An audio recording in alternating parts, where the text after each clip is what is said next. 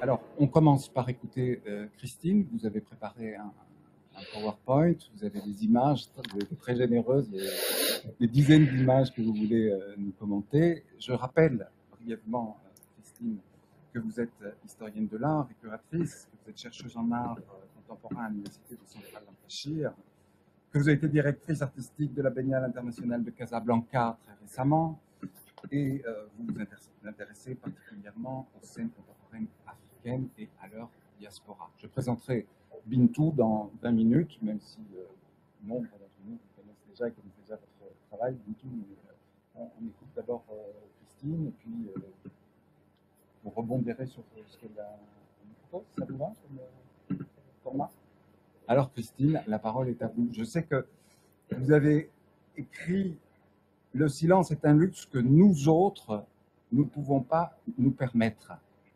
Je pense que, voilà, moi je vais me taire.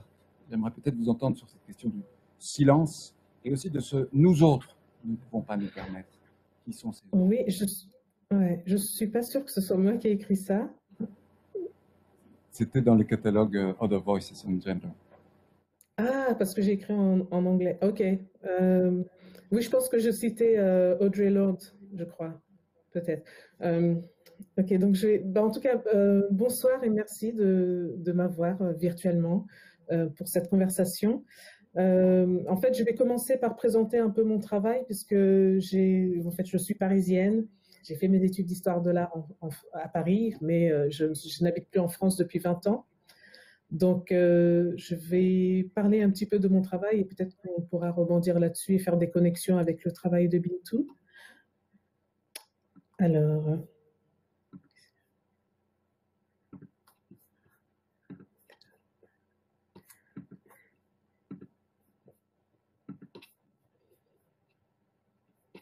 vous me dites quand vous voyez l'image. Oui, c'est bon. Ok. Vous avez le plein écran? D'accord. Donc, euh, donc je, je- en fait, je vais parler un peu de ce qui m'a ce qui m'a inspiré euh, pour euh, travailler dans l'art, avant même que je commence à étudier l'histoire de l'art ou même à prendre un appareil photo. Donc, j'ai grandi à Paris. euh, ma famille est d'origine camerounaise, donc je suis d'origine euh, camerounaise. Et j'ai grandi avec, euh, d'un côté, l'influence de musique camerounaise du côté de ma mère, parce que je, viens d'une famille monoparentale où on a grandi avec des musiques de chez nous, enfin beaucoup des musiques noires, mais en particulier une musique camerounaise qui s'appelle Bikutsi, donc qui, qui a fait partie en fait de ma formation euh, à, bah, à la fois à la danse, mais dont je suis pas professionnelle comme Bintou. Mais bon, c'est quelque chose qui faisait partie de nos cultures. Euh, et puis, euh, à la fois, une manière, c'était une manière pour nous de, de nous approprier notre identité culturelle en ayant grandi dans un contexte français. Donc, quand j'étais plus jeune, j'avais pas vraiment le choix de musicaux. En fait, c'était plus ce que ma, ma mère écoutait. Mais après, quand j'ai grandi, j'ai été influencée par d'autres musiques noires, dont le reggae. J'ai mis une image de, de, de l'album de Bob Marley. J'ai un écho, en fait, je suis désolée. Je sais pas si vous avez un écho, si c'est juste de mon côté. C'est juste de ton côté. D'accord, ok. Donc, j'essaie de ne pas être perturbée par ça et je, et je continue, continue de parler. Donc, euh, oui, j'ai mis cette image du, dis- du disque Survival de Bob Marley parce que c'est un, disque, en fait, qui m'a marqué quand j'étais petite parce qu'en fait, je cherchais toujours le, drapeau de mon pays, le Cameroun, donc euh, vert, rouge, jaune, qui était à l'époque avec deux étoiles, deux étoiles dans la partie verte. Euh, et je trouve, enfin maintenant avec du recul, je vois un peu cet album comme une manière de réfléchir à son identité, identité panafricaine. Et puis euh, sous Survival, vous voyez qu'il y a le, une coupe d'un négrier, euh, donc avec des esclaves. Et je pense pas que quand j'étais petite, je savais ce que ça représentait visuellement. Euh, mais c'est à peu près au même moment où en France, on a passé la série Racine, donc j'ai appris en fait l'histoire de l'esclavage un peu par cette série étant petite. Et puis bien plus tard, l'influence du hip-hop. Et donc je pense que peut-être que c'est là où Bintou et moi on, se rejoint sans s'être connus à, cette époque. donc oui, enfin, moi j'avais mon, frère aîné en fait qui était danseur de hip-hop et donc j'avais, je sais pas, 15-16 ans, je, je, voulais qu'il m'apprenne des mouvements, donc il m'apprenait ses phases, etc. Donc en fait, j'ai grandi un peu comme euh, tous les jeunes de ma génération, euh, influencés euh, par le hip-hop, non pas, par, projection en fait de ce qui se passait aux États-Unis, mais parce que pour nous, en fait, le, hip-hop véhiculait un message qui correspondait à notre propre, à notre expérience en, tant que Noirs en France. Euh, et puis, bien sûr, quand il y a eu le, film de Spike Lee, Do the Right Thing, euh, ça, a vraiment révolutionné euh, notre expérience. Ça, a été quelque chose de très fort pour nous. Il y a quelques années, j'ai participé à une conférence au Centre Pompidou pour l'anniversaire de l'exposition Magicien de la Terre. Et il y avait une personne qui présentait, qui, a, montré un journal, je crois que c'était Libération, où il y avait une couverture médiatique de, de Magicien de la Terre et parallèlement, enfin, sur la même page, une image de, Spike Lee. En fait, moi, j'intervenais après, et, enfin, une image de la, de la fiche du film et j'expliquais que nous, notre génération, en tant qu'Africains ou, Antillais, on avait été moins marqués par euh, Magicien de la Terre que par euh, Spike Lee et toute l'influence du hip-hop. Euh, ensuite, le côté artistique est plus venu du côté de, des amis, de, des connexions de ma sœur aînée, qui a 10 ans de plus que moi, et qui a introduit dans notre famille des, des exilés sud-africains qui étaient souvent contre l'apartheid, donc qui étaient euh, souvent bannis de leur pays, euh, certains qui avaient fait de la prison, mais qui étaient souvent artistes ou, euh, ou écrivains ou activistes, dont Gérard Sekoto, qui est un des premiers modernistes africains et qui a vécu à Paris de 1947 à 1993, où, il est mort. Et donc moi, je l'ai connu pendant les dix dernières années de sa vie, à une période où il était, il se faisait expulser en fait de son appartement euh, vers euh, Saint-Michel. Euh, et donc moi, je, suis allée dans son appartement qui était délabré. Il, se enfin, il, allait se faire expulser. Et en fait, maintenant, c'est un des artistes sud-africains qui, vend les, plus chers de, de sa génération. Euh, mais donc voilà, ça, ça a été une influence. En fait, ça fait partie des choses qui, à l'époque, je, je, prêtais pas vraiment attention à ça. Pendant très longtemps, en fait, j'étais, euh, j'ai une période où je savais pas vraiment ce que je voulais même faire de ma vie, ce que je, ce que je voulais étudier. Parce qu'une des expériences que je, pense peut-être que d'autres jeunes personnes vivent en France, c'est qu'on a, enfin, en tout cas, à mon époque, on n'avait pas vraiment de, en anglais, on appelle role models. Donc, on n'avait pas vraiment de modèle.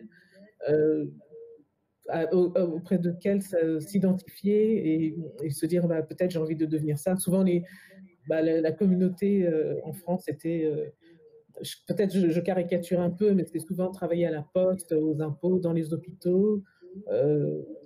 Enfin voilà, et donc il n'y avait pas à l'époque des, historiens de l'art, et même maintenant, il y a très peu de, commissaires d'exposition qui, sont, qui sont noirs en France.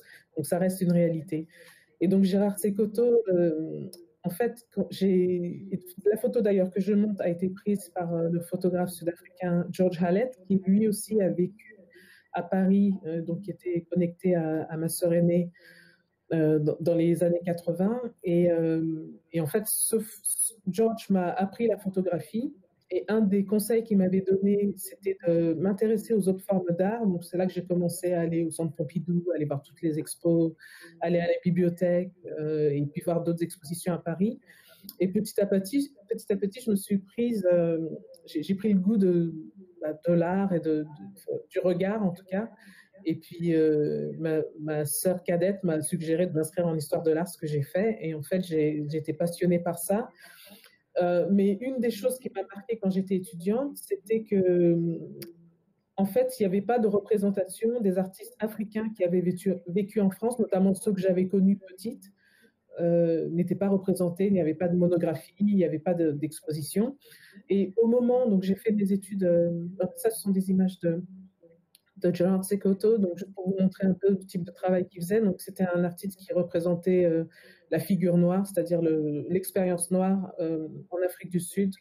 Euh, il a commencé à peindre à la fin des années 30, donc c'est, ça, montre bien que l'histoire du, modernisme en Afrique est très riche et donc ça, il, est un des exemples. Et, donc son travail, moi je l'ai connu plus tard quand j'ai commencé à faire mes recherches sur lui, mais j'ai justement décidé de faire mes recherches sur lui parce qu'en 1997, donc quand j'étais étudiante, euh, en licence, je crois, ou en maîtrise peut-être, euh, on devait choisir un, mémoire, un thème de mémoire de maîtrise. Et il y avait à, la même époque cette exposition euh, Made in France au Centre Pompidou, euh, et en fait, comme la chronologie de 1947-1997 correspondait un peu à la période à laquelle euh, Gérard Secoto, donc le, peintre dont je, parlais, euh, était venu à Paris, je suis allée voir l'exposition naïvement en pensant qu'il serait dans l'exposition puisque c'était un des artistes étrangers qui avait choisi de s'installer en France et qui travaillait à Paris. Et en fait, c'est là que je me suis rendu compte qu'il n'y avait pas de présence africaine dans cette expo. Et moi, je savais qu'il y avait quelques artistes africains.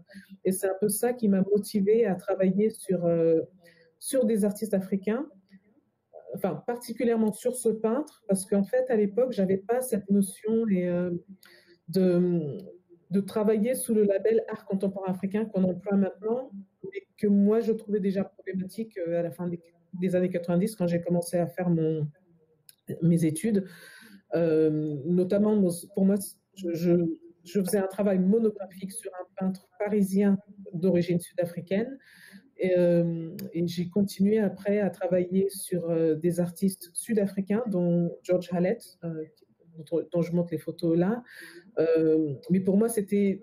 je le faisais sous le, sous l'esprit d'art contemporain plutôt que d'art contemporain africain, parce que quand j'ai dit au début, au début, quand je disais à mes amis, euh, ah, j'ai envie d'étudier l'art contemporain africain, on me disait, ah, les, sculptures, l'art primitif, c'est bien. Et je dis, mais non, en fait, je parle d'art contemporain. Donc, ce sont des choses euh, que j'ai rencontrées quand j'étais à Paris. Euh, j'ai fait mes études, j'ai essayé de faire des stages partout, dans toutes les institutions qui travaillaient avec l'Afrique. Euh, il n'y avait pas beaucoup d'opportunités euh, en France, donc j'ai décidé de partir. Donc je, suis partie en, en 2000, j'ai habité au Maroc d'abord, et puis ensuite je me suis installée en Angleterre en 2001. Et en Angleterre, euh, au début, je commençais par être correspondante pour les arts plastiques pour la revue Africulture donc, pour, euh, j'ai proposé d'écrire en fait des articles sur les artistes africains et de la diaspora qui faisaient des expositions en Angleterre. Et parallèlement, j'ai fait de la recherche en indépendante et j'ai découvert, entre guillemets, parce que j'aime pas trop ce terme, c'est pas moi qui l'ai découvert, mais j'ai rencontré pour la première fois euh, le mouvement Black Art à Londres, donc qui est un mouvement des années 80 de, qui a commencé par de jeunes étudiants euh, noirs britanniques qui se sont euh, qui ont décidé eux-mêmes en fait d'organiser leurs propres expositions parce qu'ils n'avaient pas accès aux, institutions publiques. Et ça a créé un, un, mouvement qui a été actif pendant toutes les années 80 dont est ressorti beaucoup d'artistes très connus euh, en Angleterre dont notamment Sonia Boyce, qui est l'artiste qui représente l'Angleterre à la Biennale de Venise en 2022. Donc là, j'ai juste mis quelques images du travail qu'il faisait, qui, est très poignant et qui malheureusement euh, fait écho à ce qui se passe aujourd'hui, notamment l'image qui est en bas à droite de Tam Joseph, The Spirit of the Carnival, qui représente le, carnaval de Notting et la police euh, qui est autour, euh, et donc qui fait écho à ce que les images qu'on voit aujourd'hui de l'oppression policière. et particulièrement dans ce mouvement-là, il y avait euh, des femmes en fait qui faisaient partie du mouvement Black Art, mais qui ont identifié le besoin de parler de leur propre expérience. Euh, et qui, et, notamment euh, l'artiste Lubaina Hamid, avec qui je travaille maintenant à l'université de Central Lancashire, qui était étudiante à l'époque, a organisé cette première exposition d'artistes femmes noires qui s'appelait Five Black Women. donc j'ai mis quelques images, donc, le travail de Claudette Johnson qui, qui est toujours active comme artiste et la couverture de ce livre Framing Feminism qui a une une image de du, travail de Lubaina Himid qui a gagné le Turner Prize, le prix Turner en 2017, et qu'il a gagné, euh, dans, la presse, on disait que c'est l'artiste euh, la plus vieille qui a gagné le prix, mais c'est un peu comment dire, ça reflète le, fait que les artistes femmes noires sont reconnues beaucoup plus tardivement.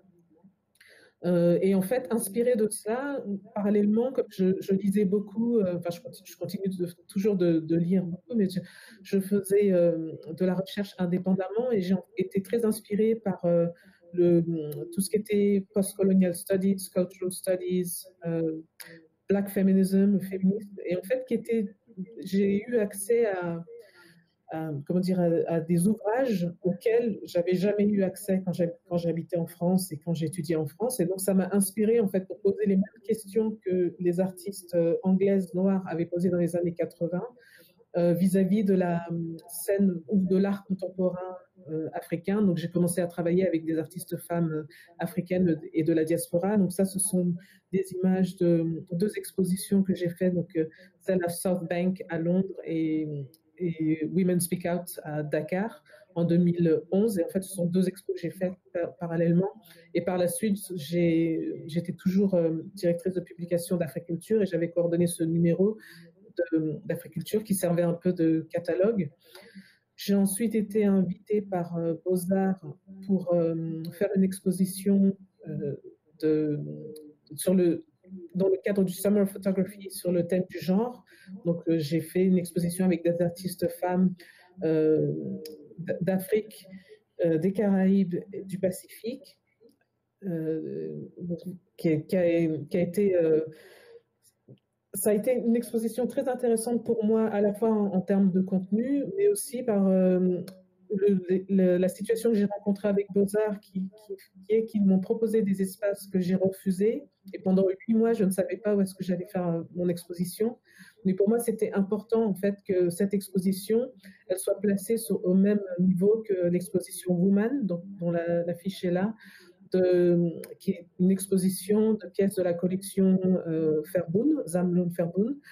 Euh, et pour moi, c'était euh, important en fait que mon exposition réponde à, l'autre exposition, donc qui était celle de féministes blanches. Et moi, j'apportais en fait une sorte de un contre-discours euh, euh, qui, qui le, le propos principal était de dire que le féminisme n'est pas juste euh, un, mouvement occidental, mais qu'il y a d'autres formes de féminisme.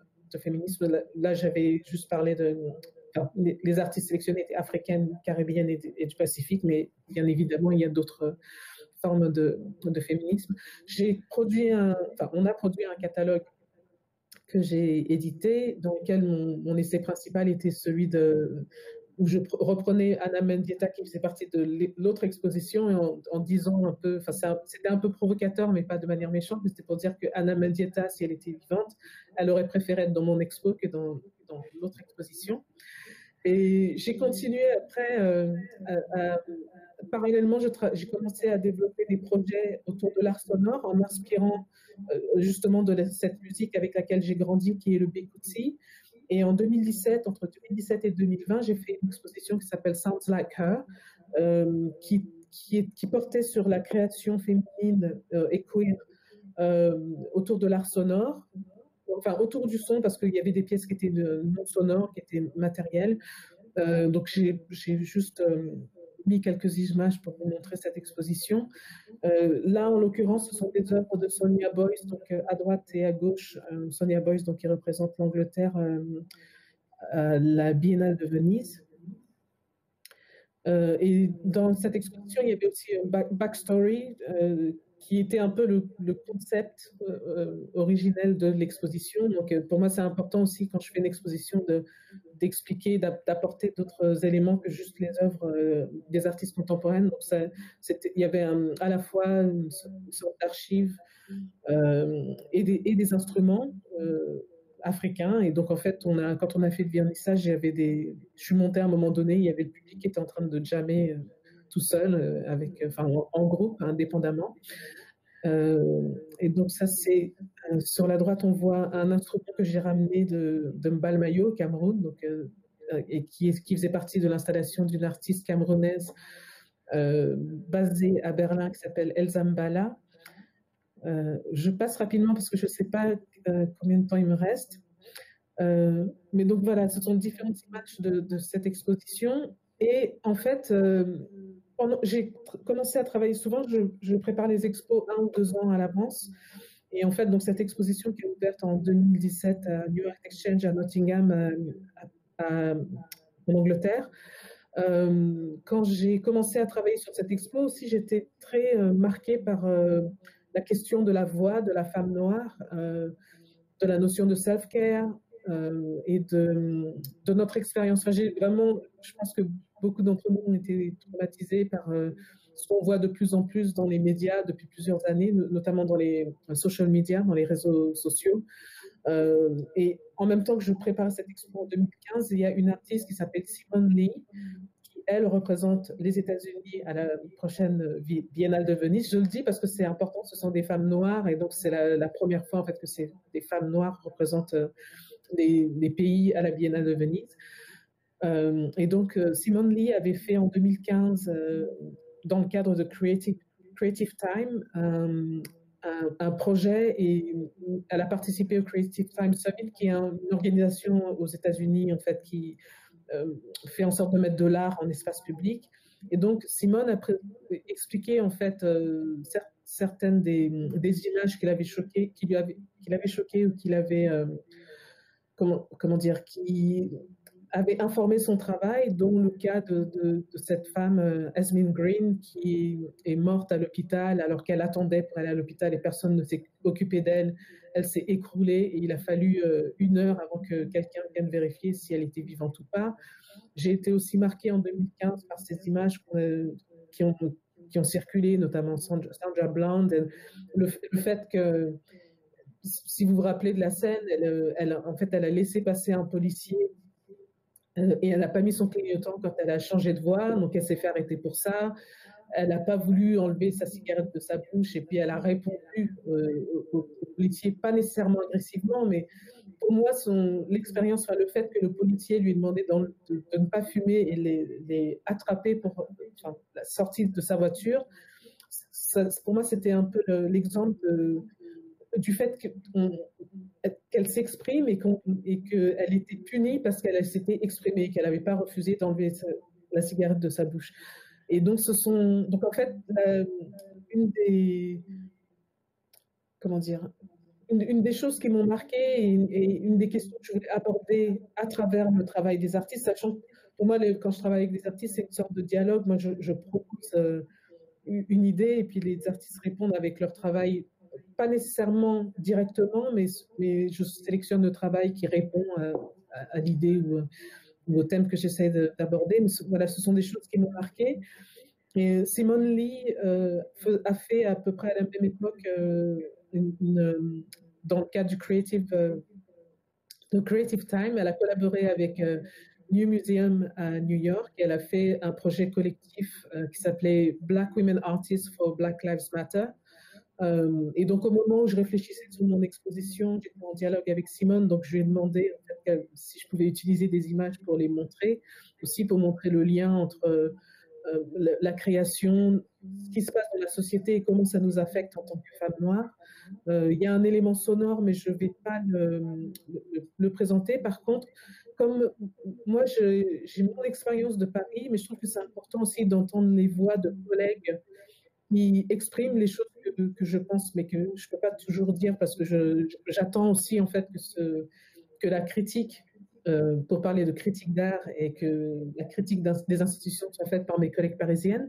Donc, est-ce qu'on peut passer la vidéo de, l'interview de Pascal Bolo faite euh, par Marie Docher Je ne sais pas s'il faut que je je stoppe le, partage de mon écran Oui, c'est très bien. Ok.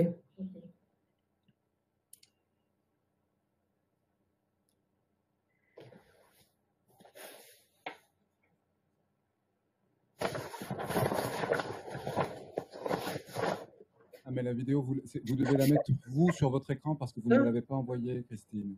Ah, j'ai envoyé un lien, ok. Euh, je, vais le faire. Ok, okay non, c'est bon, c'est bon, c'est bon. Ok, c'est donc à la minute. Euh, là, il y a 8 minutes 26. 8 minutes 26.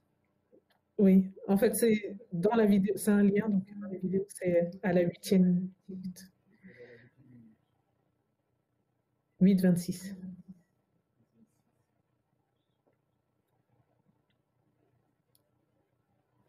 Pour moi, euh, les institutions muséales, pour moi, c'est des, des espaces euh, obsolètes qui se sont arrêtés dans le temps et qu'au XXIe siècle, ils ont du mal, même s'ils récupèrent, ils aspirent maintenant aujourd'hui très vite ce qui se passe à la périphérique. Mais la seule chose qui nous différencie, c'est que nous, quand on fait des choses, on construit avec les concernés. Dans les institutions muséales, ils construisent sur nous, sans nous. Et ils disent venez voir ce qu'on qu'on fait sur vous. Donc c'est pas produire du commun. Moi, mon discours, c'est vrai qu'il a changé depuis euh, les huit ans, euh, tu vois, que je suis, euh, qu'on a monté Africada. Africada, c'était comment être visible, comment rendre visibles ces artistes qui sont invisibles, comment rendre visibles nos récits, nos narrations, etc., etc. Dans Africada, on a totalement changé de stratégie où justement la finalité, c'est plus être visible. La finalité, c'est d'être dans le faire et d'être dans le secret. Parce qu'à chaque fois qu'on essaie de construire quelque chose, c'est déconstruit le lendemain. Tu vois. Et donc, du coup, c'est réapproprié vite fait par le- les institutions, mais vidé de leur sens. On ne peut plus euh, continuer à parler de nous sans nous. Voilà, On on peut doit couper là. produire du commun pour apaiser, tu vois, euh, les choses. Moi, je trouve que c'est une Euh, merci. Merci, merci Christine. On va, on va sans transition euh, laisser la parole à, à. Je pense que dire que vous êtes chorégraphe, dire que vous travaillez avec vous aussi la culture populaire depuis longtemps, vous avez travaillé euh, avec Encore Malade, avec MC Solar, et vous êtes, vous avez investi les institutions aussi les plus prestigieuses, puisque euh, très récemment vous, étiez au cœur de l'Opéra de Paris Suzanne Galante, euh, mise en scène par Clément Pagitor, et vous en aviez assuré la direction chorégraphique. Bintou, on, on vous écoute. Ben, bonsoir tout le monde. Euh, merci à Fabrice et Ilana euh, pour cette invitation. Et puis, je suis ravi de partager ce moment avec toi, Christine. Et je remercie, bien entendu, Beaux-Arts de nous accueillir ici. Ça me fait sortir de chez moi. Je vais essayer de, de vous faire partager un petit peu euh, euh, les tensions qui m'habitent, que j'arrive à, transformer. Euh, et pour ça, je vais d'abord tenter, parce que pour moi, c'est un exercice de passer du geste à la parole. Donc, je vais tenter de vous dire d'où je parle. Donc, effectivement, je suis Bintou Dembélé, la fille de Demba Dembélé de Salimata Koulibaly, soninké du Sénégal, de confession musulmane. Je viens de région parisienne, mi-banlieue, mi- mi-campagne. Je suis ni homme ni femme, mi-homme, mi-femme, a été façonné par la culture hip-hop, une culture euh, populaire, soit, mais une culture de l'image aussi. Euh, J'ai donc fait partie de ces pionnières, comme euh, Pascal Obolo, que tu as montré là sur ta vidéo, qui faisait du à l'époque, que j'ai croisé euh, bien plus tard, mais euh, on a fait partie de euh, cette première génération qui ont, qui ont, qui ont fait en sorte que en, France puisse on puisse passer de, de l'image à, du concret, c'est-à-dire prendre l'espace public. Je suis passé par les cartons, les MJC, la télé, les concerts. C'est vraiment, ça a été pour moi vraiment un espace qui m'a, de l'underground, du clubbing, qui m'a façonné et qui par la suite euh, a été nécessaire de, fuir pour passer du jeu, euh, du nouveau jeu en fait. Euh, pour moi, le hip-hop, ça a été fort d'une culture du détournement, une manière de prendre l'espace qui ne s'est pas arrêtée justement à l'underground et au club. Pour ma part, c'était un mot d'ordre pour continuer mon parcours, ma trajectoire. Donc effectivement, j'ai détourné. En tout cas, je me, suis autorisé à prendre l'espace de l'institution culturelle. Et puis, ben, il était aussi important d'essayer de penser la jeunesse de, de, la culture hip-hop, mais j'ai envie de dire plus largement des street dance, des street culture. Euh, parce que assez vite dans mon travail, j'ai eu la nécessité, et donc euh, je ne sais même pas s'il faut que je parle de travail en fait. D'intérêt, c'est euh, voilà, c'est un mode de vie en fait. C'était un mode de survie, c'est devenu un mode de, de vie, et aujourd'hui, je pense que je suis encore dans une espèce d'urgence de dire. Euh, donc oui, il a été important, nécessaire pour moi d'essayer de, regarder d'autres cultures à la marche qui ont pu se façonner, prendre l'espace comme, euh, comme celui du hip-hop. Donc assez vite, euh, j'ai tenté de palabrer avec ceux qui venaient du voguing, du walking, les gays, les communautés LGBT. J'ai eu besoin de comprendre en fait comment il pouvait y avoir des alliés, euh, comment ils avaient pu se créer un vocabulaire, comment ils avaient pu euh, essayer de tordre l'institution, les règles. Et je pense qu'on a, à se dire, on a beaucoup à échanger, parce qu'on a une manière d'habiter notre corps, elle est différente. C'est en ça où j'ai commencé en vous parlant de mes parents, en sachant que je, c'est la seule chose que j'ai. Je pars du manque de la langue de mes parents, de la connaissance de l'Afrique.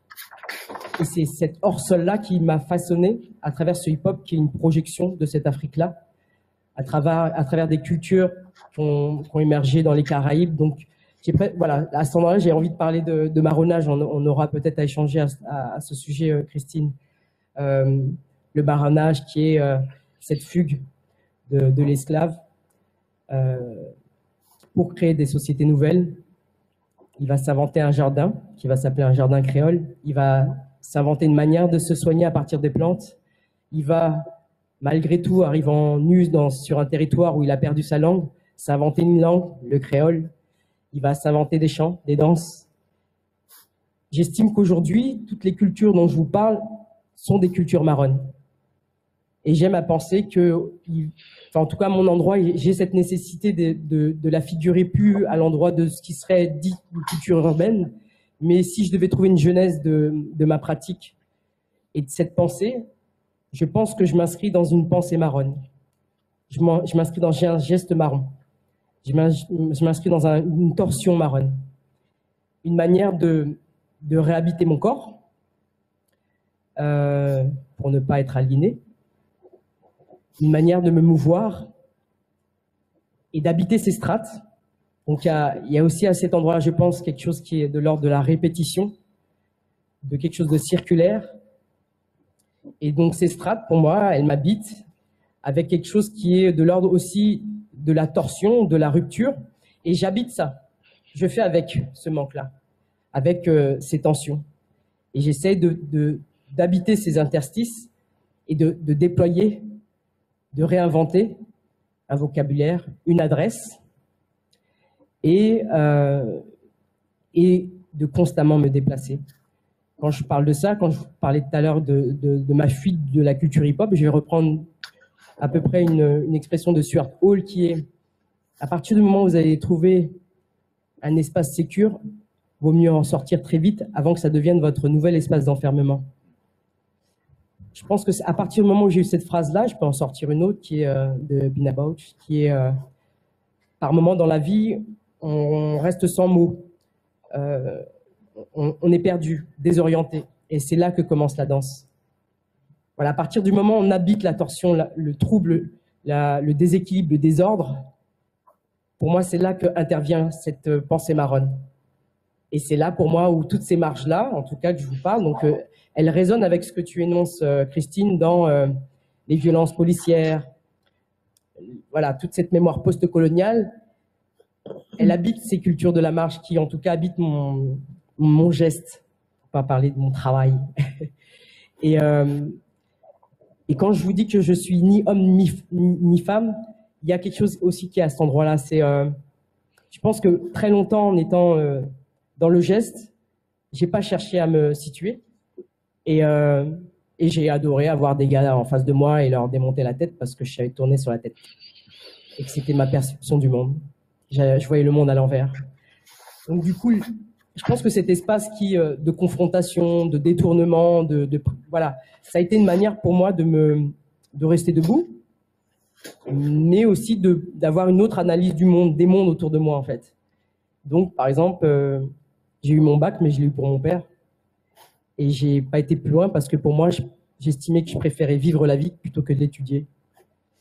Et euh, et puis je savais qu'effectivement, ce que je lisais ne s'adressait pas à moi comme toi, Christine. Et malheureusement, euh, j'ai euh, aussi la, la, difficulté de la langue maternelle, mais j'ai aussi la difficulté de, de, compréhension de, de, nos chants, rap, euh etc.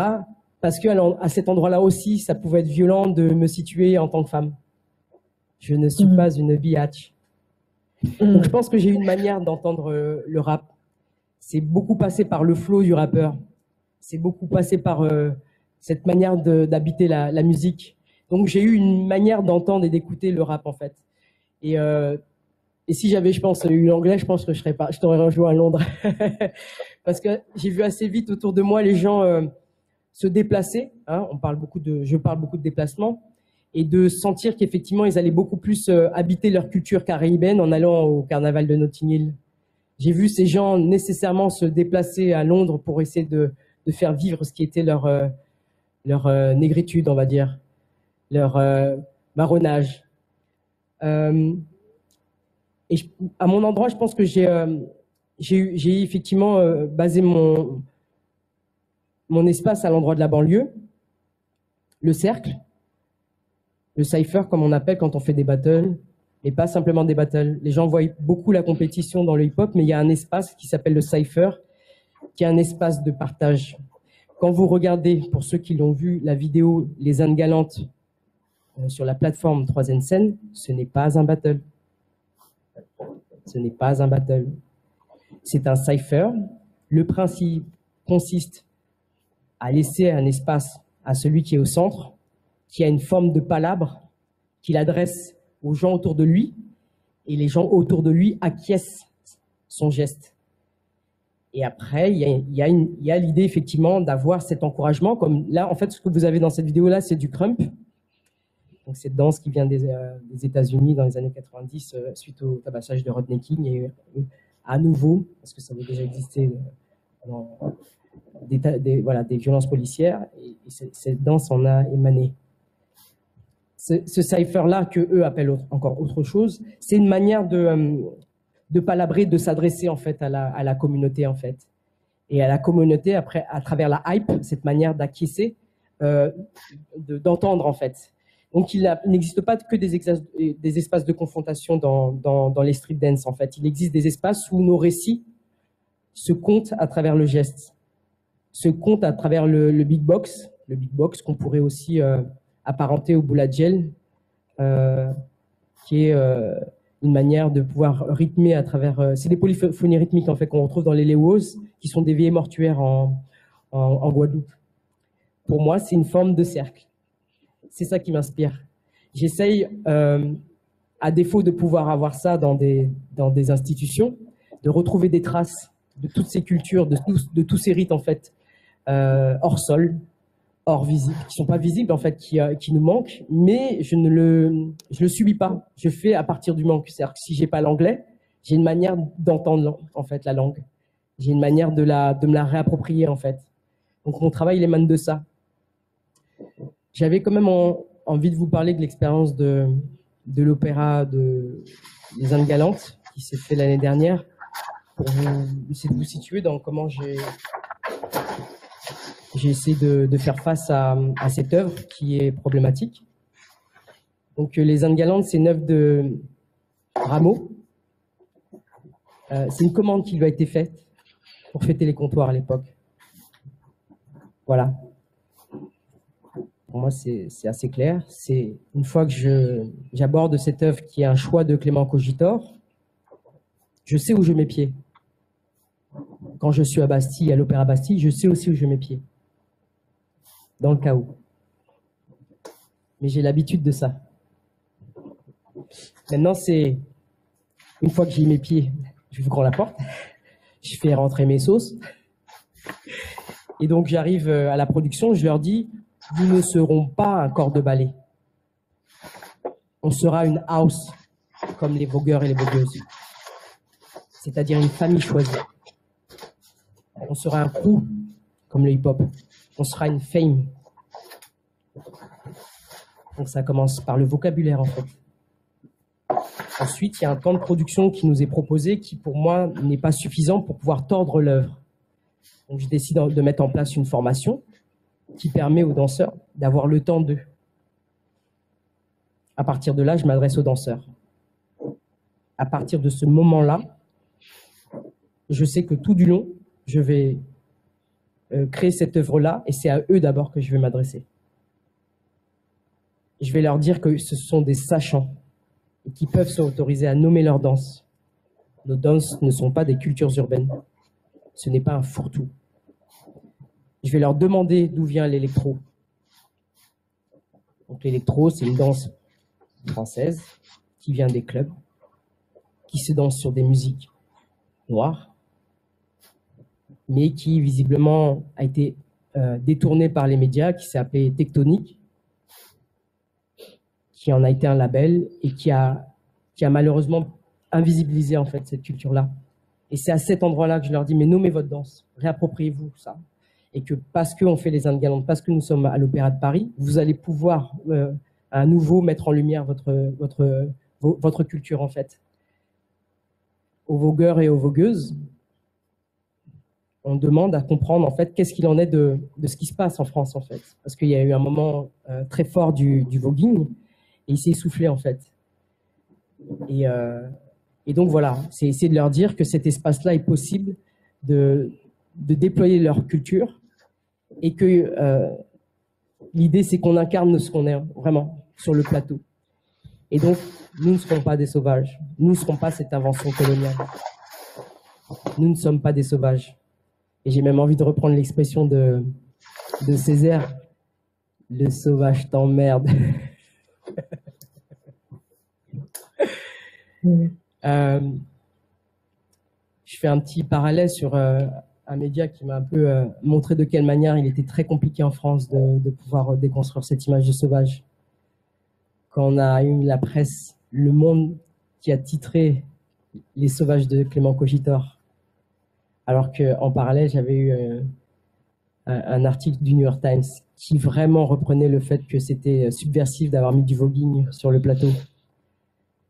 Donc effectivement, euh, comme toi, Christine, je trouve ça extrêmement long de, de, ne pas trouver des cultural studies, feminism studies, des gender studies, des colonial studies, et que ça manque énormément pour que ce qu'on a, nous, à énoncer dans notre cas de figure français manque énormément pour comprendre ce qu'on en fait sur le plateau. Donc c'est très compliqué encore aujourd'hui pour moi en tant que j'ai même c'est marrant là, le petit vidéo. Vraiment, je pense que j'ai pas, j'ai pas envie de me nommer euh, femme noire, même si cet article du, New York Times, me, voilà, euh, faisait un, focus sur ça. Mais j'ai trouvé ça intéressant de, de, confronter les médias à ça en fait. Voilà, d'estimer que ça faisait un moment que la, question raciale n'était pas énoncée, qu'il y avait peut-être quelque chose à cet endroit-là à, mettre en lumière ce qui a été le cas par la suite, vu que le nouveau directeur Alexander Nif a fait un audit et qu'aujourd'hui, il est question de, vraiment essayer de travailler sur les discriminations raciales. Euh, ce, que, ce qui s'est fait sur, euh, sur les Indes galantes, c'était vraiment un travail de, détournement, je le redis encore, parce que c'est vraiment un, mot d'ordre qui est propre au hip-hop et que j'ai mis en œuvre avec Clément Cogitor. Euh, la musique, je l'entendais pas au départ, parce qu'elle ne s'intéressait pas moi encore. Donc j'ai dû mettre de côté le livret et de vraiment euh, travailler à partir des voix, des solistes, des choristes et puis le travail de musique en fait. Et c'est un travail que je faisais déjà en amont vu que quand j'ai commencé à, développer euh, ma danse, mon rapport à l'espace circulaire, euh, je travaillais avec euh, un, guitariste, Charles Amblard, euh, qui faisait de la musique ré répétitive et minimaliste un peu dans le type de Phil Glass, Steve Reich. Et je travaille avec une vocaliste, euh, Charlène Anjembe, qui elle travaillait sur les polyphonies rythmiques. Et j'avais un ingé son qui, euh, à travers le logiciel Live, pouvait boucler en fait euh, et la musique et la danse, parce qu'en fait, à, travers la danse, on crumpait, il y avait des respirations qui étaient prises, qui permettaient de faire des boucles en fait. Donc j'avais déjà fait ce travail de relation danse-musique-voix, avec pas de moyens, un peu comme les DJ le faisaient, c'est-à-dire que les DJ avec pas de moyens, ils ont inventé le DJing. Et arriver sur le plateau de la Bastille, pour moi, c'était simplement, euh, ça avait été simplement démultiplié en fait, d'avoir 53 euh, euh, musiciens, 43 choristes et puis 7 solistes en fait. C'est vraiment le travail de relation danse musique voix. Donc là, ce que j'énonce, c'est vraiment le travail de rituel que j'ai recherché en fait. J'ai essayé de réinventer à travers ces danses, sans prendre en compte leur technicité et vraiment qu'est-ce qu'il y avait en commun et la relation danse musique voix donc, on a essayé avec euh, Clément de déhiérarchiser la place des solistes, des choristes, etc. Donc, euh, les solistes dansaient, les choristes dansaient, quelques musiciens étaient sur le plateau. Et vraiment, il était, question de vraiment enlever les, euh, hiérarchies qui étaient d'être figurants, solistes, etc. Et, même dans les rôles, de se dire que les, les solistes allaient être les lascars. C'est comme ça que j'ai rebaptisé les sauvages. Euh, et, de cette manière-là, de vraiment rentrer dans l'œuvre et de la tordre en fait. Vraiment, je n'arrête pas de dire que je.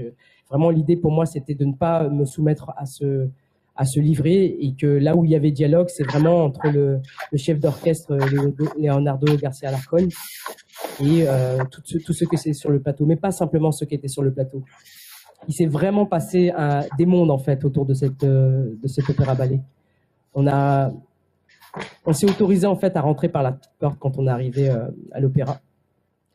On a d'abord été voir toutes ces personnes qui allaient faire ce spectacle-là, au costume, à la perruque, parce que c'est eux qui allaient nous, aider à figurer autre que l'image que stigmatisante qui pouvait être euh, portée sur nous dès qu'on allait arriver sur le plateau. Donc on, a fait un travail, euh, c'était pas des perruques blanches, c'était des, des rajouts, c'était des tresses, c'était des voilà, c'était vraiment ce que nous pouvions porter euh, que ce soit dans le voguing ou autre. Quoi. Euh, après, on a eu la chance aussi d'avoir euh, un, costumier qui était flamand et donc tout ce qui était autour de la peau était vraiment figuré en fonction de ce qu'il y avait sur le plateau. Sur le plateau, il y avait des danseurs qui étaient de toutes les classes populaires, toutes les confessions et tous les genres en fait. C'est vraiment pas à cet endroit-là que je me suis arrêté. Simplement, là où je suis arrivé avec la casquette, je suis armé pour le fait colonial. Assez vite a surgi la question de la place des, femmes et le rôle qu'elles avaient dans le, livret. Et là, j'ai dit, waouh, ça va être compliqué. Euh, ça va être difficile. Euh, c'est pas une pièce parfaite. Voilà, tout simplement. Ça n'a pas vocation à être parfait. Il y a un autre mot que j'ai souhaité tordre, c'est le mot excellence. Quand on arrive à l'opéra, on a un mot d'ordre qui est excellence. Celui-ci aussi, je l'ai barré et j'ai voulu mettre le mot exigence. Ce qui était important, pour moi, c'est ce qu'on allait vivre ensemble. Et ce qu'on allait vivre ensemble pendant plusieurs mois, aller, et là peut-être le mot est, peut-être plus d'actualité, euh, contamination, parce que ce qui nous arrive là, je pense que c'est un peu difficile, mais l'idée c'était ça, c'était de se dire il fallait que les, euh, euh, les gens ne se sentent pas en face de nous, c'est qu'ils aient, ils aient vraiment envie d'être avec nous. Et quand on voit la, vidéo qui est sur la plateforme Troisième Scène, le principe, il était le même en fait. C'était se dire que quand vous la regardez, vous, avez l'impression d'en être en fait. Et, et donc, j'ai pas arrêté de travailler sur l'idée que vraiment il fallait qu'on ait ce sentiment d'être en cercle plus d'être en frontalité en fait. Et, euh, donc, je me suis autorisé à reprendre un geste sur euh, la fin d'un passage justement du Grand Calumet de la Paix, qui est justement le point levé. Et à ma grande surprise, Là où à la première, on pensait et on était préparé à ce que euh, les baroqueux nous huent, qu'ils allaient arriver avec leur tenue et qu'ils allaient nous huer, ben finalement, ils se sont levés et pendant plus de dix minutes, ils ont applaudi. Et, euh, et ça a été une grande surprise. Je pense que on était, on convaincus qu'on n'était pas à notre place et qu'on allait nous, nous, le démontrer en fait. Et, je pense que ce système qui a été de vraiment rentrer en se disant que l'opéra était une maison et qu'on allait prendre le temps de, saluer toutes ces personnes qui font et qui, façonnent cette maison-là, les artisans en fait qui sont dans les dans les bas sous-sols, ont, vraiment été animés et habités par le projet. Et on a on a réussi à, vraiment j'ai pas de mots en fait, mais, mais vraiment d'avoir ce public levé alors que c'était pas la fin du, spectacle. Euh, ben, j'ai envie de dire qu'effectivement, là, là, tout de suite, en, tout cas maintenant, j'ai envie d'y croire qu'il y a des choses qui bougent, même si le contexte est assez violent et que c'est pas facile. Euh, euh, je me suis rendu compte qu'il était possible de marronner et de prendre la Bastille. ouais, ouais, c'est tout pour moi. Si vous avez des questions.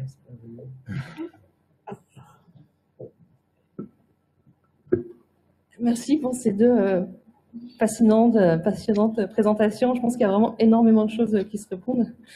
Euh, et peut-être moi, ce qui m'a le, plus frappé dans vos deux présentations, c'est, il y a beaucoup de choses qui m'ont frappé, mais c'est d'une part, peut-être pour commencer, la question du manque. je pense qu'il était assez flagrante dans vos deux présentations. Vraiment qui traversait vos deux présentations. Christine, vous parliez de l'absence de role models. Euh, de l'absence d'artistes femmes noires dans cette fameuse exposition que vous avez mentionnée et qui vous a donné envie d'aller, euh, de, rechercher sur ce thème. Euh, et puis, puis bien sûr, vous aussi, tout le manque de la langue. et qu'est-ce qu'on fait avec ce manque, avec l'urgence de se dire, c'est aussi ce que, ce, que, ce que vous expliquez, cette urgence de se dire, cette urgence de, de produire des nouveaux récits et de, de créer voilà, des, euh, des, formes, des représentations qui, viennent, euh, qui viennent subvertir en fait, euh, ou qui viennent peut-être combler, essayer de, combler ce manque. mais ce qui m'a aussi frappé dans vos deux présentations, c'est le contexte de la France que vous avez toutes les deux évoqué, la spécificité de la France, de l'impossibilité peut-être justement de parler de tout ça en France. Et, je me disais que ce serait peut-être important de, revenir sur ça je pense surtout actuellement où les résistances elles sont de plus en plus euh, euh, violentes contre euh, les études intersectionnelles, les études de genre aussi, et les études sur la race. Et donc voilà, j'aurais aimé peut-être qu'on revienne un peu sur ça, mais il y a aussi les questions du, de, des personnes qui nous suivent en ligne. On a un chat, donc vous pouvez nous envoyer vos questions et on va les prendre. voilà, donc je laisse la parole. Christine, tu veux peut-être? Juste pour dire que dans le chat, il y a une question qui a trait justement à la place du manque euh, dans, dans votre travail, Bintou. Qu'est-ce que vous pourriez nous dire de plus sur euh, cette question du manque? C'est la, question du chat aussi. Donc, euh, on vous écoute toutes les deux. Quand enfin, il y a, déjà l'idée de se situer dans, sur le territoire français, en fait. C'est-à-dire que dans la famille, c'était cette langue, c'était euh, pouvoir se figurer qu'est-ce qu'était l'Afrique. Je vais vous donner une anecdote. Moi, quand mon père, il m'a pour la première fois amené euh, me balader à Paris et qu'on arrive euh, devant le centre Pompidou, je me suis dit c'est un Sénégalais, ben moi je veux faire comme lui quoi. Pour moi, c'était le nom qui sonnait africain et c'était pas forcément le président de l'époque quoi. C'est c'est c'est une quête, c'est une quête de chercher l'Afrique. C'est euh, c'est à travers la télé, la voir que euh, sous, la forme états-unienne, c'était euh, effectivement le, soit le reggae comme toi, Christine, ou soit c'était l'émission Cosby Show, soit c'était Soul Train qui finalement est devenu l'émission à choper, c'était cette leçon de danse en fait qu'on voyait à travers la télé. C'est une manière de se figurer à travers les BD, parce que il n'y a rien pour s'identifier dans les livres, dans les films français, dans la rue.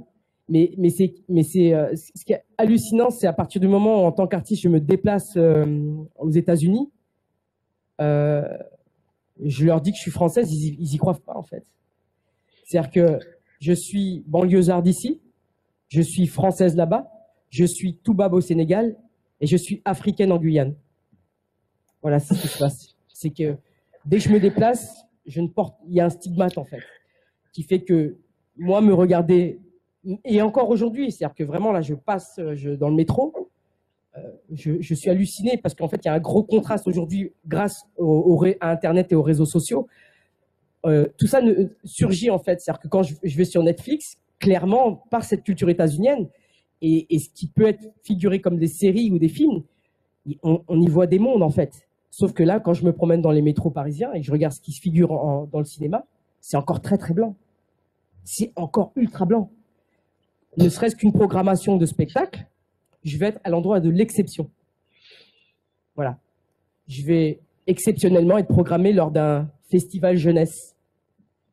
Je vais être exceptionnellement euh, programmé pour euh, un public d'un quartier. Je ne vais pas être euh, dans une programmation type. La première fois que ça m'est arrivé, c'est quand j'étais en Suède. Je me suis dit, il y a un problème. Voilà, c'est vraiment ne, ne pas figurer dans, euh, dans les médias, dans les films, dans les livres. Et, euh, et le plus violent, c'est effectivement quand on, on nous conte l'histoire, euh, de, de m'appeler les autres. Hmm. Voilà. C'est, comme beaucoup le disent, nos ancêtres les Gaulois. C'est se rendre compte qu'aux États-Unis, tout le monde peut parler l'espagnol et ça ne pose pas de problème. Sauf qu'ici, on pourra avoir l'équivalent en arabe et c'est un gros problème. Voilà, c'est tout ça. Christine, euh, vous pouvez peut-être euh, rebondir sur cette question du, du manque. Il y a une question dans le chat où on nous dit c'est quoi la différence d'être en France et en Angleterre? C'est pas la même chose, particulièrement pour les questions raciales dans l'art. Est-ce que vous pouvez nous en dire plus sur euh, et la question du manque et la manière dont les choses se passent euh, de votre côté de la Manche. Oui, alors la, question du manque, elle me, parle vraiment parce que en même temps pour moi l'expérience que j'ai eue c'est que j'ai grandi donc à- dans un lieu camerounais je suis désolée à chaque fois je prends un pause parce que je m'entends en Euh, donc j'ai grandi dans ce milieu camerounais où en fait notre culture était très présente. Et donc d'une certaine manière dans ma famille on avait cette, ex- cette expérience où euh, ma mère euh, qui quand j'étais plus jeune était un peu chanteuse euh, de musique populaire camerounaise camerounaise aussi donc on avait beaucoup de musique chez nous et j'avais conscience en fait de ma culture mais à l'extérieur de chez moi effectivement on n'avait pas de représentation j'ai grandi à Porte de Vincennes, du musée des arts d'Afrique et d'Océanie. Mais en même temps, quand j'allais dans ce musée-là, je ne me sentais pas représentée. Même si on voyait des cultures traditionnelles, il n'y avait pas de connexion avec notre culture euh, contemporaine. Donc, il y a eu ce, ce manque euh, que j'ai constaté plus jeune, et puis après, j'étais euh, étudiante en histoire de l'art. Euh, après, la différence, je pense qu'en en Angleterre, il y a euh, ce mouvement, en fait, de mouvement Black Art dont je parle, et puis des personnes euh, comme Stuart Hall que Pintou a cité précéd- précédemment, euh, ont été euh, impliqués très tôt dans des euh, comment dire, une sorte d'activisme qui fait que tout ce qui était question identitaire ont, ont été euh, abordés. Je- je prendrai l'exemple, par exemple, quand j'ai quand j'ai voulu faire le numéro Africulture que j'ai intitulé Féminisme en Afrique et dans la diaspora, il y avait- le premier titre que j'avais proposé, c'était euh, Féminisme noir, euh, donc, euh, titre provisoire. Et une réponse, en fait, on a, on a des débats internes, féminisme noir, ça n'existe pas, néologisme. J'ai dû dire, mais en fait, il y a euh, des, féministes, euh, je sais pas, de la génération précédente, qui se sont exprimés là-dessus, qui ont euh, milité depuis leur position de femme noire.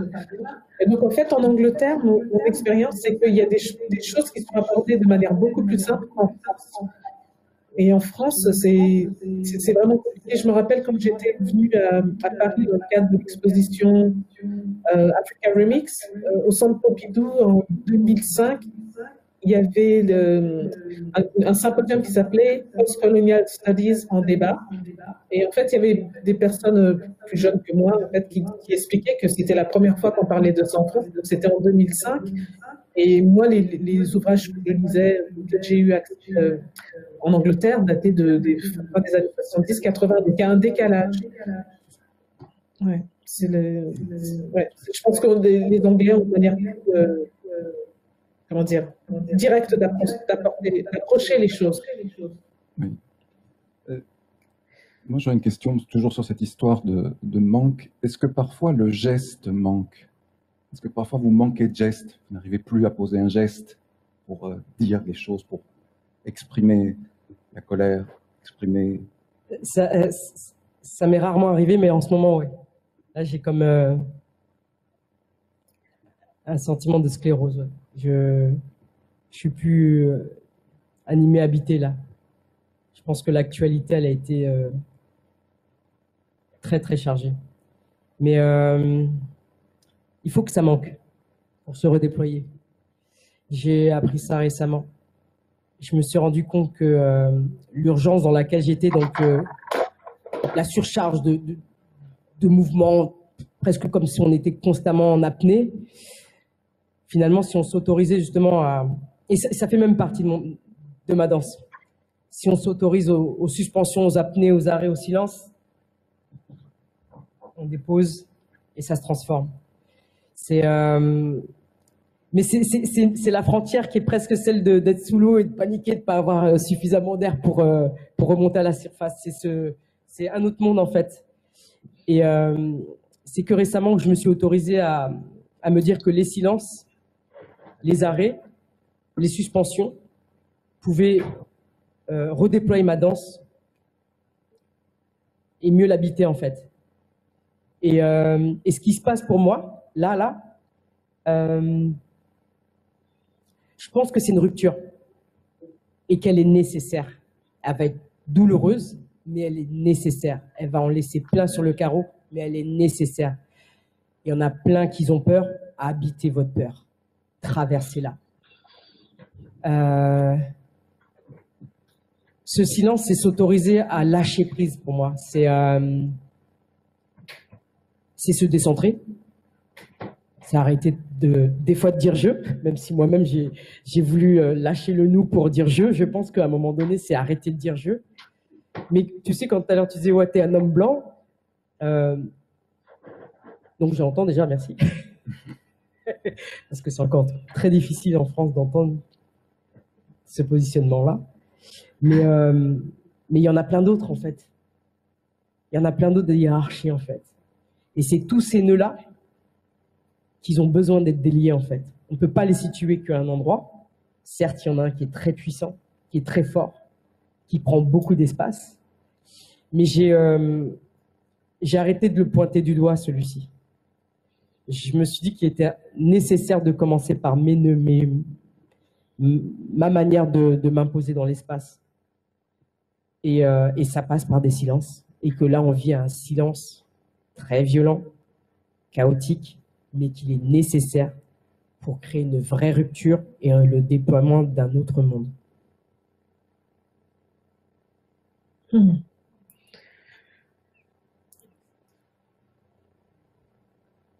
Je, ouais, je sais. Je, enfin, je, moi, je me positionne plus euh, en, en, tant que personne qui travaille dans, dans les arts plastiques, dans le.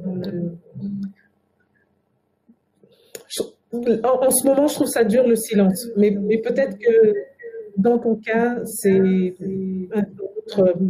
un autre, paradigme et une autre réponse à un contexte. Sachant qu'on n'est pas dans les mêmes contextes, mais il y a des choses, j'imagine qu'on vit euh, viscéralement de la même manière. Euh, moi, j'ai été récemment de ce, ce qui se passe en France, notamment avec la situation avec euh, Michel qui s'est fait brutaliser par la police. Euh, ce sont des, choses. En fait, je pensais à la présentation que j'ai faite. Il y avait des images plutôt des États-Unis, mais en fait, ce sont des choses qui arrivent en France, ce sont des choses qui arrivent euh, aux États-Unis. Euh, le silence, pour, revenir à cette question du silence, pour l'instant, moi, je, suis plus dans la démarche de parler, speak out. Euh, y a, quand il y a eu l'assassinat de, le meurtre de George Floyd et que toutes les institutions culturelles se sont mises à, faire ce que j'appelle en anglais des empty statements, c'est-à-dire des déclarations vides de solidarité euh, pour les, les, communautés noires, LGBTQ+, et, euh, et en fait, ce sont ces institutions-là qui, sont des, institutions majeures qui donnent ne donne jamais en fait euh, de, de, voix et en fait euh, en préparant la conversation, je regardais, si, si vous avez la chance de regarder l'interview de Pascal Obolo, elle parle du fait que les institutions devraient être en dialogue avec les communautés.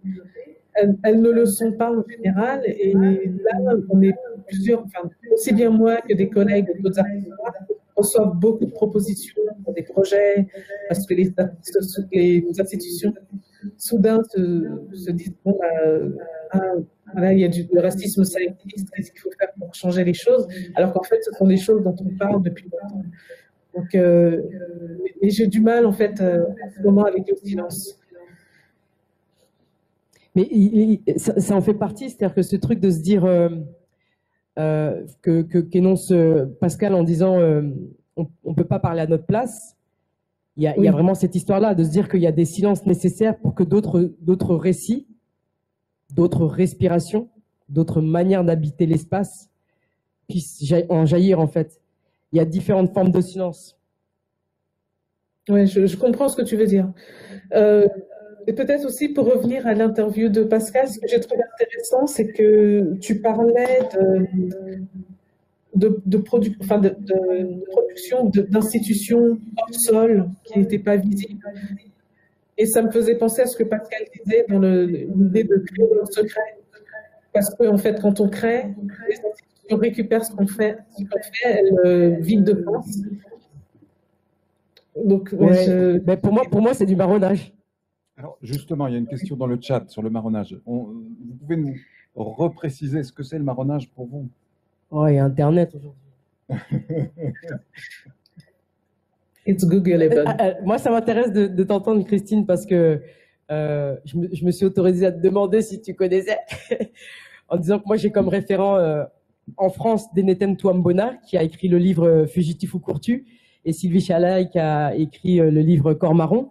Mais toi, tu me dis, non, mais ça fait très longtemps qu'il y a des artistes qui abordent ce sujet et que c'est abordé en Angleterre et que peut-être que tu peux nous en parler à ton endroit justement.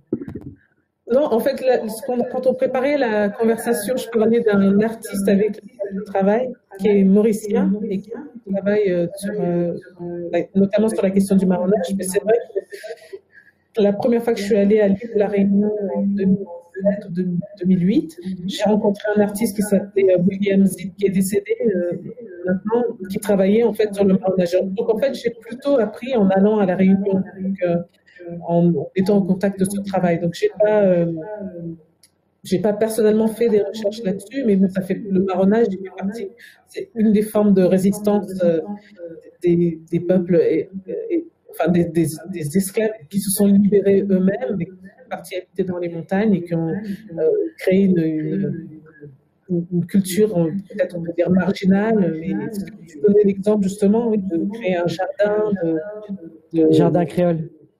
Oui, d'avoir euh, des, des, des, savoirs euh, ancestraux. Euh, mais, ouais, ancestraux, médicinaux. Et puis, pour moi, ce qui est intéressant, c'est aussi une réflexion que j'ai en ce moment pour un prochain projet dont je parlerai si ça se réalise, mais justement de, revenir en fait à, certaines traditions africaines, donc en l'occurrence camerounaise, dans, dans, une autre vision en fait autre forme de présentation et de représentation des arts et de la culture.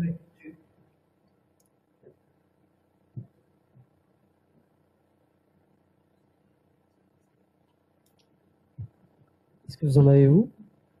Puisque on parle euh, de marronnage et d'esclavage, du coup, je voulais vous peut-être aborder la question euh, du passé. Euh, qu'est-ce que, comment est-ce que vous convoquez le passé, le rapport entre le passé et le présent dans votre travail? Euh, quelle conception en fait est-ce que euh, est-ce que vous, vous avez? Parce que euh, c'est quelque chose bon, qui, est qui, est très important dans les études postcoloniales, hein, l'idée que, que, le passé, il est dans le présent, qu'il n'y a pas eu de rupture entre le passé et le présent. Et c'est aussi une manière de contredire un peu cette vision libérale de l'histoire qui voudrait que l'histoire serait une forme d'émancipation progressive. Et, et, voilà, je voulais savoir comment est-ce que, est-ce que vous abordiez cette question de la temporalité et du lien entre le passé et le présent? Euh, peut-être je vais répondre parce qu'en même temps, ça me permet de rebondir sur ce que tu disais, Bintou, par rapport à l'absence. Quand tu as dit ça, ça m'a fait penser à, à l'historien d'art euh, euh, Tobena Mercer, qui est un, historien d'art euh, d'origine euh, afro-caribéenne, anglais, mais qui est à Yale University, qui disait en fait que le mouvement Black Art, qui est un peu le mouvement qui m'a inspiré en Angleterre, s'est construit sur l'absence. Donc euh, aussi bien l'absence de notre histoire, aussi le, euh, le fait qu'il y ait des forces dominantes qui veulent euh, effacer notre histoire et invisibiliser notre histoire. Donc pour moi, c'est un peu ça, c'est à la fois l'absence et le passé. Ma relation à ça, c'est que ce que je constate, c'est qu'on essaye d'effacer notre histoire. Euh, on a le cas, par exemple, en Angleterre, d'archives de, en fait nationales qui ont, qui, ont été détruites par l'Angleterre, donc sur l'histoire coloniale. Et aussi bien, je, suis, je, travaille sur l'art contemporain avec des artistes qui sont contemporaines et, certains qui, sont, qui ne sont plus là.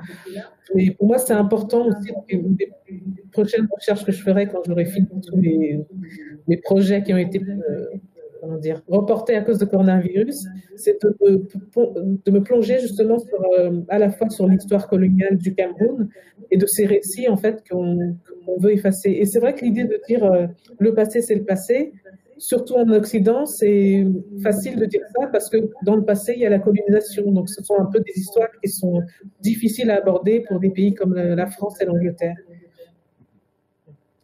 Euh, alors, pour rebondir sur ce que tu dis, c'est vraiment à cet endroit-là que j'aime à vraiment m'imprégner de, cette pensée marronne, euh, en me figurant, parce que comme toi, en fait, effectivement, on, efface notre histoire. Donc, il y a une projection de ce que je peux me faire du, de, l'esclave marron. Et il y a aussi de quelle manière j'arrive à, à, déceler ce qui peut être du commun avec aujourd'hui. Donc, pour moi, l'esclave, il arrive quasi nu dans un, dans un continent, un territoire qui n'est pas le sien, sans sa langue, sans aucun repère. Mais il y a une mémoire qu'on ne peut pas lui effacer, c'est la mémoire de son corps. Il arrive, il a, il a, il a eu des gestes qui ont été reproduits par ses parents, ses grands-parents, ses arrière-grands-parents, qu'on ne peut pas lui enlever. On a beau le violenter, ces gestes-là resteront. Il aura une manière de manger, il aura une manière de se mouvoir, et ça, on ne peut pas lui enlever. Et à travers ce geste-là, il va donc faire ce jardin créole pour se nourrir, pour pouvoir se soigner à travers des plantes. Donc, il va commencer à prendre l'espace. Il va pas répondre oui à son maître, il va faire mm pour moi, c'est déjà une manière de dire non. Et il va se créer une langue. Cette langue-là, c'est langue de l'oppresseur qui va tordre. Ensuite, il va s'échapper. Quand il ne peut pas s'échapper, la nuit, avec des comparses, il va créer un, cercle, et il va chanter, il va danser, il va faire de la musique. C'est une manière de pouvoir reconvoquer la mémoire il va créer à partir du, euh, euh, euh, d'un tonneau où il y a normalement des, poissons, il va, il va créer une percussion, ce qu'on appelle le cas aux Antilles. Et à partir de là, il va créer des, des, rythmiques qui va qui va effectivement s'apparenter à des, rythmiques de son africain, mais qui va se réinventer parce que forcément, d'une génération à une autre, il y a des choses qui se perdent. Mais il y a des choses qui restent et c'est cette mémoire du corps. À partir de cette mémoire du corps, il va convoquer, habiter des strates. Donc, à Haïti, on va avoir des formes de rituels qui sont le vaudou. On va avoir des formes de culture qui vont être la capoeira, le moringué à la Réunion. Pour moi, c'est des cultures qui, émanent de ce marronnage-là. Tu parlais de, l'espace dans lequel se retrouvent les marrons. Ils se retrouvent dans les montagnes, les marécages, les, forêts. Et moi, ça, a commencé en Guyane. Quand je suis arrivé en Guyane, j'ai réellement vu une communauté de bouches ninguées, donc de noirs de la forêt, qui était là et qui continuait à, perdurer ce geste qui est de pouvoir faire une pirogue et de se déplacer euh, du fleuve du Maroni euh, à Grand Senti. Et l'État est obligé, de faire avec eux parce qu'il n'y a que eux qui ont ce savoir ancestral de pouvoir prendre un hélicoptère qui est bloqué dans la forêt qui va être rapatrié par deux pirogues et remonter le fleuve. J'ai vu ça. J'ai vu ça. J'ai vu euh, un homme se faire courser par les flics et arriver dans la forêt, les flics s'arrêter. Parce que c'est un espace dit sauvage pour le flic, mais pas pour lui. J'ai vu cette manière, j'ai vu ce, marronnage contemporain en fait. J'ai vu comment les, savoirs qui ont été façonnés par cette mémoire du corps étaient encore là aujourd'hui et pouvaient encore ruser. Marronner, c'est ruser. Le marronnage, c'est un espace refuge. Quand ils sont dans la forêt, ils cherchent un, espace où ils vont pouvoir recréer cette société libre en fait. Et donc c'est une langue, c'est une manière de refaire des chants. Et, et puis ben, forcément, c'est c'est avoir aussi une possibilité de libérer d'autres personnes. Donc on peut aussi nommer euh, euh, Harriet Tubman, qui une fois qu'elle s'est euh, libérée, ne lâche rien et se dit qu'il y en a d'autres à libérer. Quoi. Donc c'est toujours se mettre en danger, mais pas pour simplement pour soi, mais pour les autres en fait. Mm. Oui, bah pour, peut-être pour rebondir là-dessus, ça me fait penser à la conversation qu'on avait avant, donc, pour préparer cette, cette, conversation où, euh, enfin là tu parles de, tu donnes l'exemple de Harriet Tubman qui est revenue, qui a été euh, libérée et enfin, qui s'est enfuite et qui, qui, est revenue pour libérer les autres.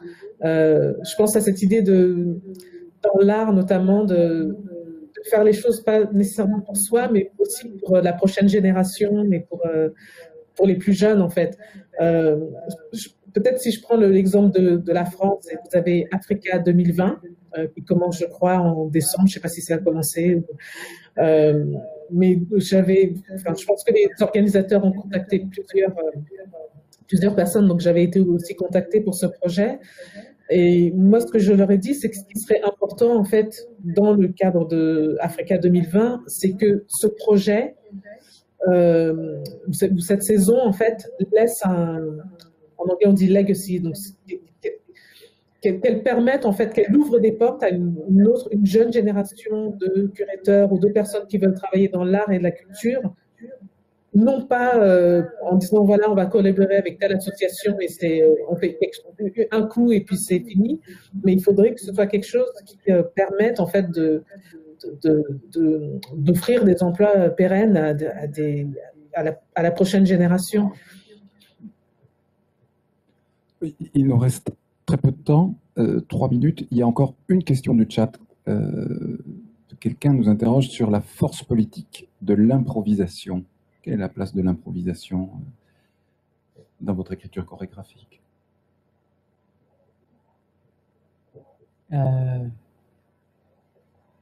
En fait, j'ai fait, j'ai fait que de l'improvisation depuis mes débuts j'ai arrêté d'improviser.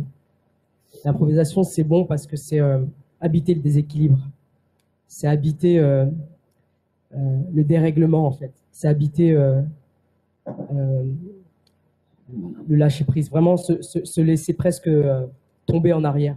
J'ai habité ça. Sauf qu'avec le corps abîmé, parce qu'en fait, j'ai cassé mon corps à travers cette danse aussi, quoi.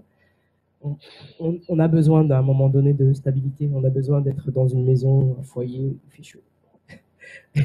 et puis quand il y en a d'autres qui vous regardent, vous leur apprenez à improviser. Mais à un moment donné, c'est bien de commencer à construire ces récits. Donc on commence à composer. Donc l'improvisation, ce qu'elle est bon, pourtant, pour moi, c'est euh, elle est libératrice. On arrive à décharger. Je pense au, au film de Jean Rouche, Les Maîtres Fous. Ça, j'ai dit, moi, je veux faire pareil. je veux décoloniser mon corps, comme les Haoussa. Euh, j'ai vu quelque chose qui était. Euh, c'est. Enfin, je, crois que j'ai laissé de côté l'improvisation, mais euh, pour moi, ce, travail-là, enfin, qui est fait là, c'est-à-dire que c'est des paysans qui vont dans un milieu rural qui, pour ne pas être aliénés, s'autorisent à, à, à, réinventer une rite, en fait. Ben pour moi, c'est ça. Et donc, il n'y a plus l'idée d'improviser, il n'y a plus l'idée de composer, d'être chorégraphe, artiste, orchestre. C'est comment on reste debout. Et qu'on compose à partir du manque. Moi, moi je, pour revenir à, Pascal, parce que je pense que j'ai. Euh, euh, il y, a, y, a, besoin, en fait, c'est clair qu'on a besoin de, de, que nos récits aient une trace. Mais on a vu effectivement, comme elle a dit, comment ils étaient récupérés.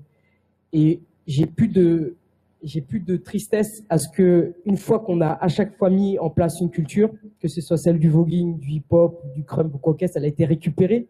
Pour moi, elle a que vocation à être récupérée, mais à, réinventer quelque chose derrière. Je vais presque m'autoriser à quelque chose, je suis pas très sûr, mais je suis convaincu que cette danse dont je vous parlais tout à l'heure, qui est l'électro, je suis presque convaincu qu'elle est née lors des révoltes urbaines de 2005. Électro. Zien et Bouna ont été électrocutés. Ils ont une manière de danser qui est un déploiement des bras, une torsion, qui presque dit on est là, on habite, on est là, on existe. Et, et, et, et pour moi, elle était assez vite récupérée, cette danse-là, mais c'est un cri du corps, en fait, c'est ça qu'il faut entendre. Et qu'il y en a plein de cris du corps. Et qu'ils énoncent un contexte politique, économique et culturel à un instant T. Le voguing l'a fait euh, dans les années 70. Et avant ça, il y a eu euh, les, les balls euh, où c'était plutôt des gens de classe moyenne blanche qui, les mettaient en place. Et à un moment donné, c'est des personnes racisées qui ont dit on en a marre, on va faire du voguing. Parce que vous, gays, blancs, vous nous empêchez. Et c'est comme ça qu'est né le voguing. Voilà, c'est la vie en fait. J'ai presque envie de dire c'est la vie. Nos cultures sont éphémères en fait. Et je reprends ce que je vous ai dit par rapport à Stuart Hall. Quand tu as trouvé un espace de survie, vaut mieux en sortir avant que ça devienne ton nouvel espace d'enfermement. Je pense que c'est une belle note pour finir. je pense. Oui, on va s'arrêter là. non, alors merci infiniment, merci, euh, merci Christine Yéné, merci Bintou Dembélé.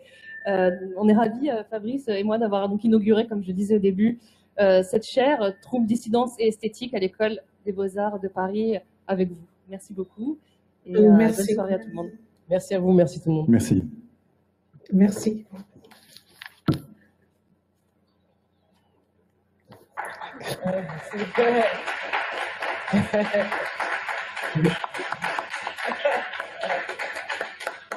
C'était magnifique.